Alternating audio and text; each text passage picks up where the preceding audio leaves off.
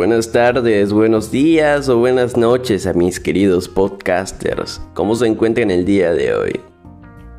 Para ser sinceros, no sabía de qué hablar en este capítulo.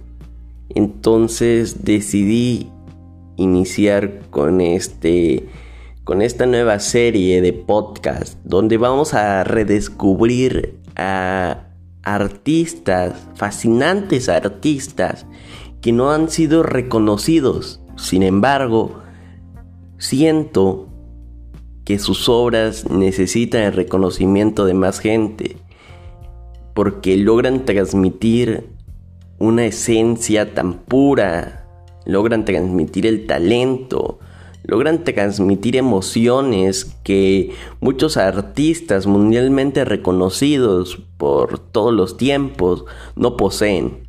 Entonces, quiero introducirlos a Nicola Antonio Facchinetti.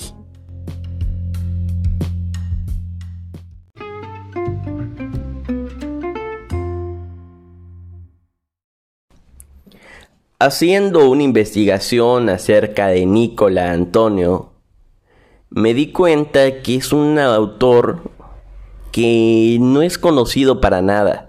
No hay rastro de él. No se sabe quiénes fueron sus padres, no se sabe cómo llegó a Brasil, no se sabe cómo fue su vida. Solo sabemos que nació un 7 de septiembre de 1824 en Treviso, Italia siendo así su fallecimiento un 15 de octubre de 1900 en Río de Janeiro, estado de Brasil. Sin embargo, podemos alcanzar a percibir dos de sus obras, que son las únicas de las que se tiene conocimiento acerca de él. Ambas están en exhibición en Pinacoteca Estado Museo Nacional de Bellas Artes en Brasil. Esto es lo único de información que tenemos acerca de este pintor. Es fascinante cómo pasó desapercibido toda su vida.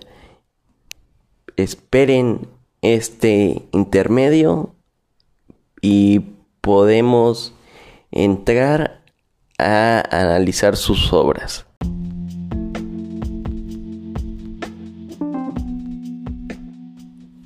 ¿Cansado de comer carne de mala calidad?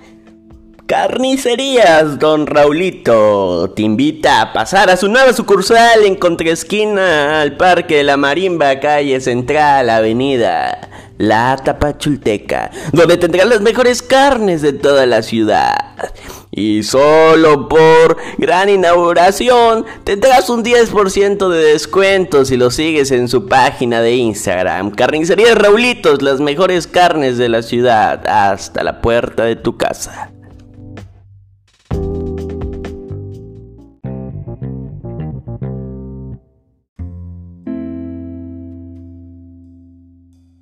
Muchas gracias por escuchar el mensaje de nuestro patrocinador Carnicerías Raulito. Sin él no sería posible este podcast.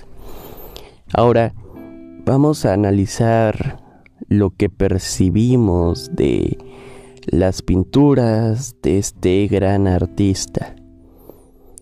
Yo, a través de lo que él plasmó en su óleo, puedo ver lo mucho que amaba a Río de Janeiro.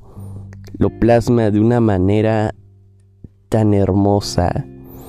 Es como si te transmitiera el estar ahí en ese momento, bajo ese atardecer. Todas comparten lo mismo. Todas comparten las vistas hacia una ensenada, bajo el atardecer o un amanecer tan calmo, tan pacífico, podemos observar la naturaleza tan hermosa que hay en Brasil de todo el Amazonas.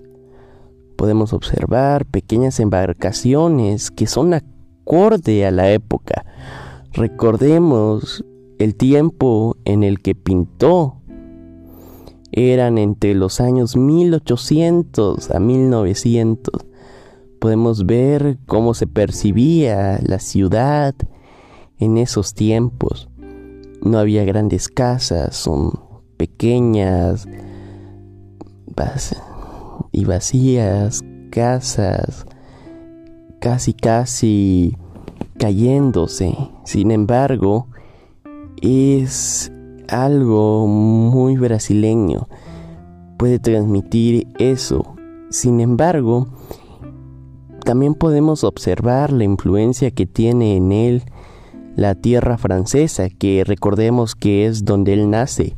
No sabemos cómo llega a Brasil. Entonces podemos ver la influencia que tiene de su tierra, porque trata de asimilar de los colores que se usan en su bandera y compaginarlos en Brasil. Trata de unificar estas dos tierras donde él nace que son maravillosas y así nos deja estas hermosas pinturas plasmadas para toda la vida. Recordemos que las pueden visitar en Brasil.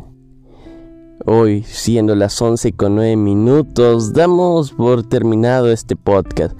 Muchas gracias por escucharnos. Nos vemos en el otro capítulo, donde analizaremos a fondo las pinturas de Jean-Claude Van Damme. Nos vemos a la próxima. Chao, chao.